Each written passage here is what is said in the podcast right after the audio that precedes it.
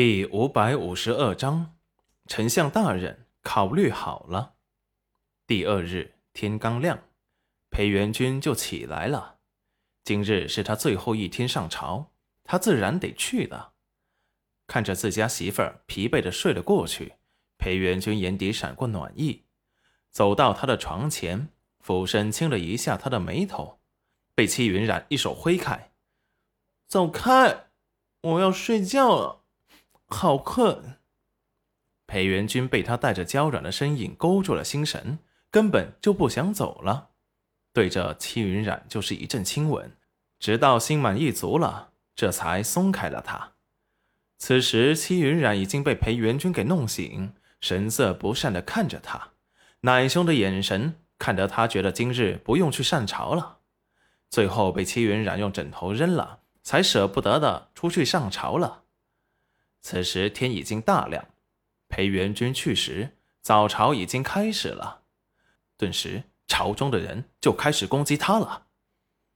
丞相大人，这都几点了才来上朝，比皇上来的还晚。裴元君面无表情的看了魏国舅一眼，魏国舅只觉得心间一寒，背部爬满了冷汗。裴元君竟然用眼神吓唬他，顿时不服气的又说道。昨日先是百宝国的人去了丞相府，然后又是大食国，最后又是万宝国。万宝国的公主还把自己的王冠送给了贤夫人。那万宝国是如何宝贝自己的头冠，想必大家都是清楚的。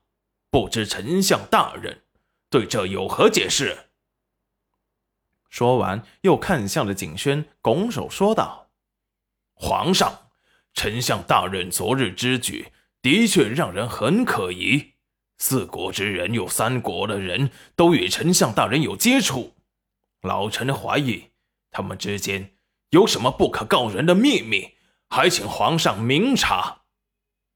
景轩没有说话，眼神看向了裴元君，不知丞相对此有何解释？不过朕相信丞相大人不会做出有什么损害楼曲国利益的事。这点魏大人不必过于担心，朝臣们也等着裴元君的解释。新帝第一次上朝就迟到，的确说不过去。裴元君清冷的看着景轩说道：“臣的确有事耽搁了。昨日之事是天爵王子和玉野王子准备找本相夫人合作生意。”说完，拿出了昨日签好的合约给了景轩看。景轩看了之后说道。丞相说的的确属实，这上面的确是讨论生意合作的协议。说完，把协议还给了裴元君。裴元君把他接过来收好。魏家人不甘心，那也不是，那也是不能解释丞相大人今日迟到，藐视皇上的罪名。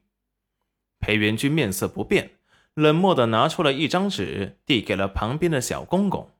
小公公立即呈给了皇上。裴元君这才说道：“这就是我迟到的原因。”魏家人心中一颤，该不是裴元君抓住了魏家什么把柄吧？皇上断不可听信丞相的一面之词啊！景轩看过纸上的字后，眼神逐渐冰冷，看得魏国舅心头紧绷。该不是今日他们做了局，故意？让他往枪口上撞，想要除掉魏家吧。景轩神情，景轩眼神看不出表情，紧盯着裴元君，紧盯着裴元君。丞相大人，考虑好了。裴元君认真的说道：“臣考虑好了，望皇上恩准。”看出新帝有几分隐忍的怒意。魏家的人头皮发麻，浑身瘫软。完了，这今日本来就是针对他们魏家的局。众位朝臣心思各异的看着魏国舅毫无形象的坐在了大殿上。景轩神情冰冷，扫过魏国舅，丢人现眼，做贼心虚。